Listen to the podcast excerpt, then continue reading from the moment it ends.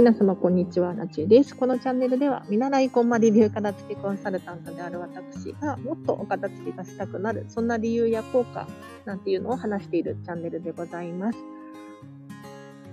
もし気になる方いたらですね、ぜひぜひチャンネルフォローしていただけるととっても嬉しいです。ということで、本日2回目のお昼の放送なんですが、コメント返しと質問返しのコーナーをしていきたいと思います。本当に皆様お聞きいただきありがとうございます。で、質問をいただきましたので、これを早速返していきたいと思います。えっ、ー、と、質問お願いします。現在、ご実家に住まわれているとのことですが、実家のものの状態はいかがですか？実家に物が多い状態だと、自身がミニマリストだったとしても頼ってしまうことはないのかな？なないのかなと感じましたっていうご質問ありがとうございます。これ、えっ、ー、と、質問2つかなって思います。えっと、ご実家のものの状態はいかがですかっていうのと、実家にまあ頼ってしまうんではないかなっていうことですね。で、これ本当にその通りなんですよ。もう本当にその通りです。はい。で、まず実家のものの状態。これはですね、もう結構大変です。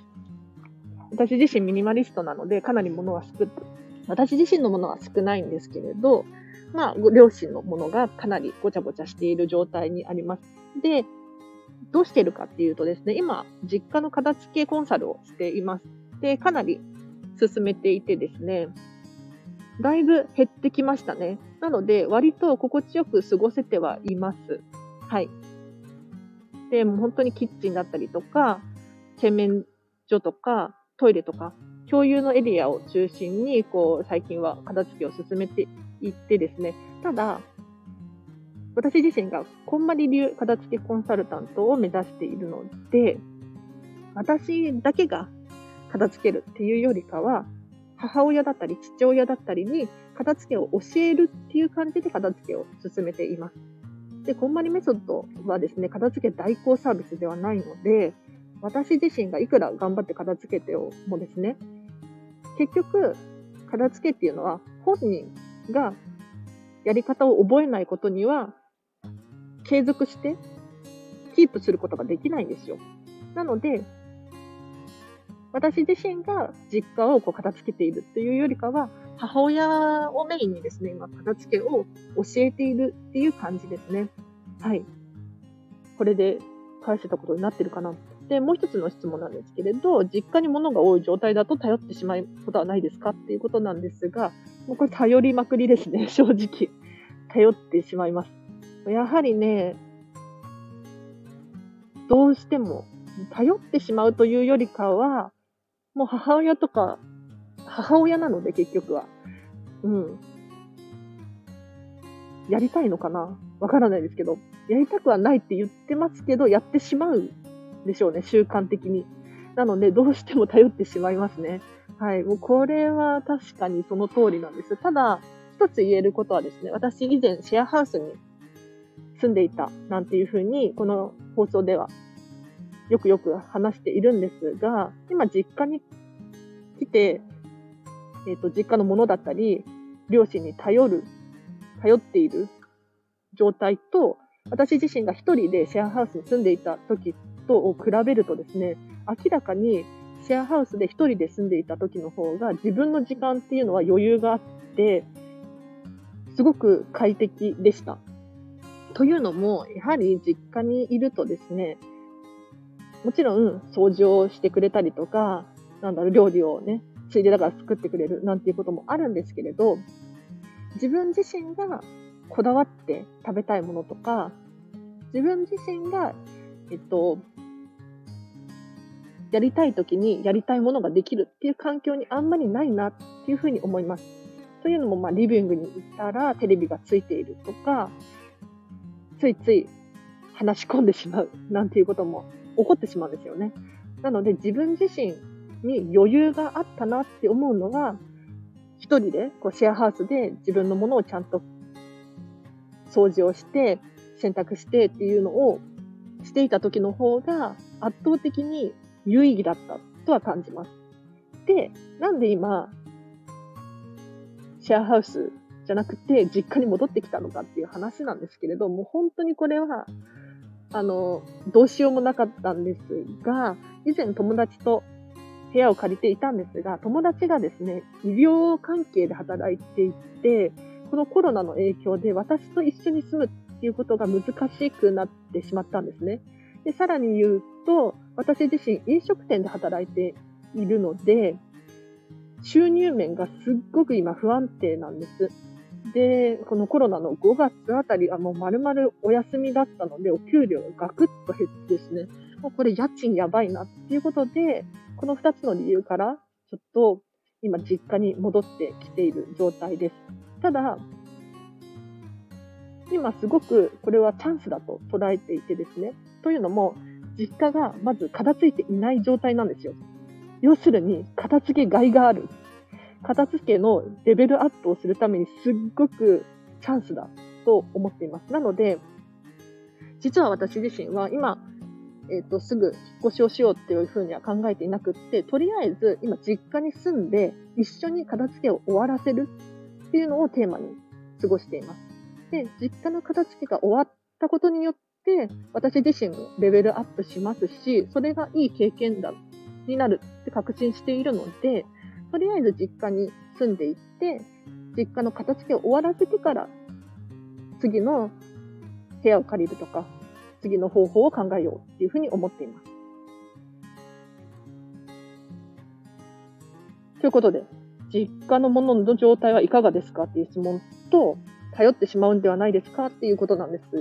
だったんですが、返事になったでしょうか？うん。もう実家のものの量の多さにですね、私自身が ミニマリストなので結構耐えられなくってですね、本当に逃げる感じで今ビジネスホテルを GoTo トラベルで、まあ大体2000円くらいあれば借りれるんですよ。そんな感じで、どうしても耐えられない時とか、どうしても一人になりたい時っていうのがあるので、こういう時は逃げ込んでます。はい。ただ、今の状況にあの状況に悲観的ではなくって頼れるものは頼った方がいいんじゃないかなと。要するに、うん、育児とかもう一人で頑張るんではなくって保育園に預けるとか誰かに頼るっていうことは当たり前じゃないですか。なのでどうしても自分がこうなんだろうな弱っている時は人に頼るっていうのも全然ありだと思うんですね。なので今こういう状況にあるっていう感じです。で、もう一個、えっと、コメントが来ていました。で、これ、若片付けに関係ないんですけれど、あの、私のこの放送の BGM が気になって私の声がちょっと聞き取りづらいよなんていうコメントをいただきました。もうこれ本当に聞いてくださっているなって思って、本当に嬉しい質問でしたね。はい。で、実は私自身もこの BGM 問題気になっていました。で、ただ気になってはいるんだけれど、どうしようかなって思っていて、行動には移せていなかったので、もう実際にこういうふうに質問されたことによって背中を押されてですね、解決しようっていうふうに思えたので、ありがとうございます。で、まず解決方法一つ目として、BGM をとりあえず変えてみることにしました。今まで使っていた BGM 結構気に入っていたんですが、まあ、いろんな種類があるのでね、いろいろ試してみようかなって思っています。で、本当は、うん、もっといいマイクを使うとか、放送この収録をする環境を整えるっていうこともあると思うんですけれど、ただ今その、それをするまでにいないというか、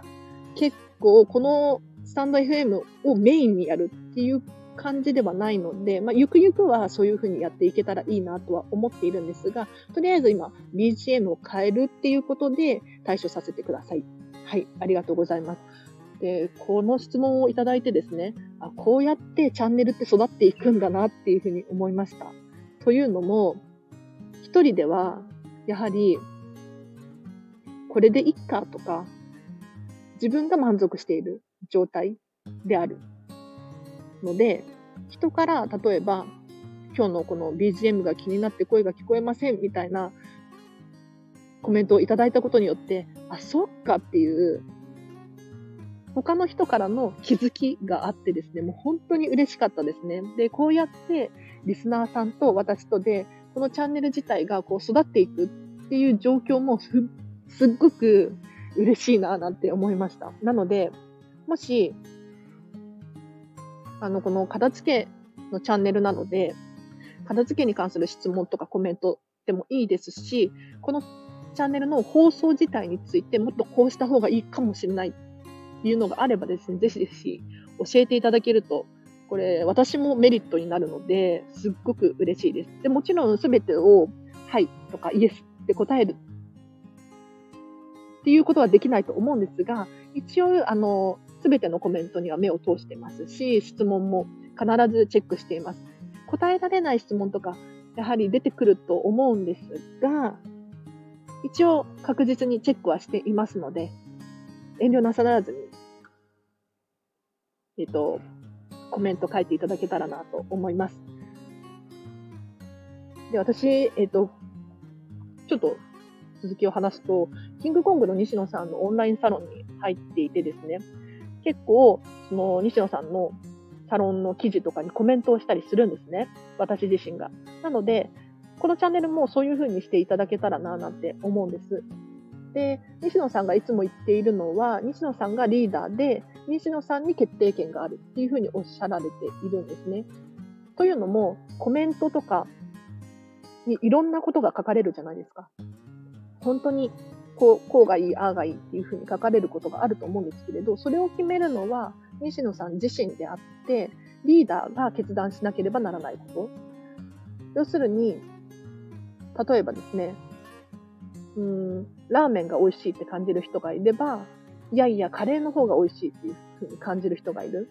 ただ、この意見を両方取り入れるっていうのはなかなか難しいと思うんですよ。そうじゃなくって、リーダーは、えっ、ー、と、じゃあ間を取ってこうしようかっていうふうにするんではなくって、トータルで見て、こっちの方がみんなにとって優位優位になるっていうのを選んで決断するっていう力が必要だっていうふうにおっしゃられているんですね。なので、えっ、ー、と、いろんな私に対して意見とかがあるっていうのは分かっています。で、批判的なこともあると思います。ただ、私はそれを全て受け入れるっていうことはしていますので、遠慮なさらずにコメントをしてほしいなと思います。ただ、受け入れはするけれど、私自身がじゃあどうするのかっていうのは、私自身に決定権がありますっていう感じですね。で、これ全然、あの、きつい言い方に聞こえるかもしれないんですけれど、私自身はね、そもそも怒りの感情を感じないタイプの人間で、最近起こったことってないですね。もう本当にもうここ数年起こってないと思います。なので、うん、なんていうのかな、すべての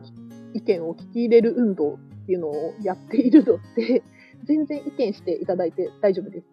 で、ただ私がどうするのかっていうのは私に決定権がありますっていうことだけ、あの、ご了承いただければなと思います。では、今日もお聞きいただきありがとうございました。またこうしてレターとかもどんどん返していきたいと思うので、ぜひぜひ、私に質問があれば送、匿名で送れるみたいなので、遠慮なさらず送っていただきたいなと思います。では、本日もお聞きいただきありがとうございました。一応今日の夜も放送をしようと思っているので、ぜひ気になる方いたらですね、えっ、ー、と、チャンネルフォローしていただいて、お片付け一緒に進めていけたらなと思います。では皆様今日もあと半日ハッピーな一日を過ごしましょう。あらちでした。バイバイ。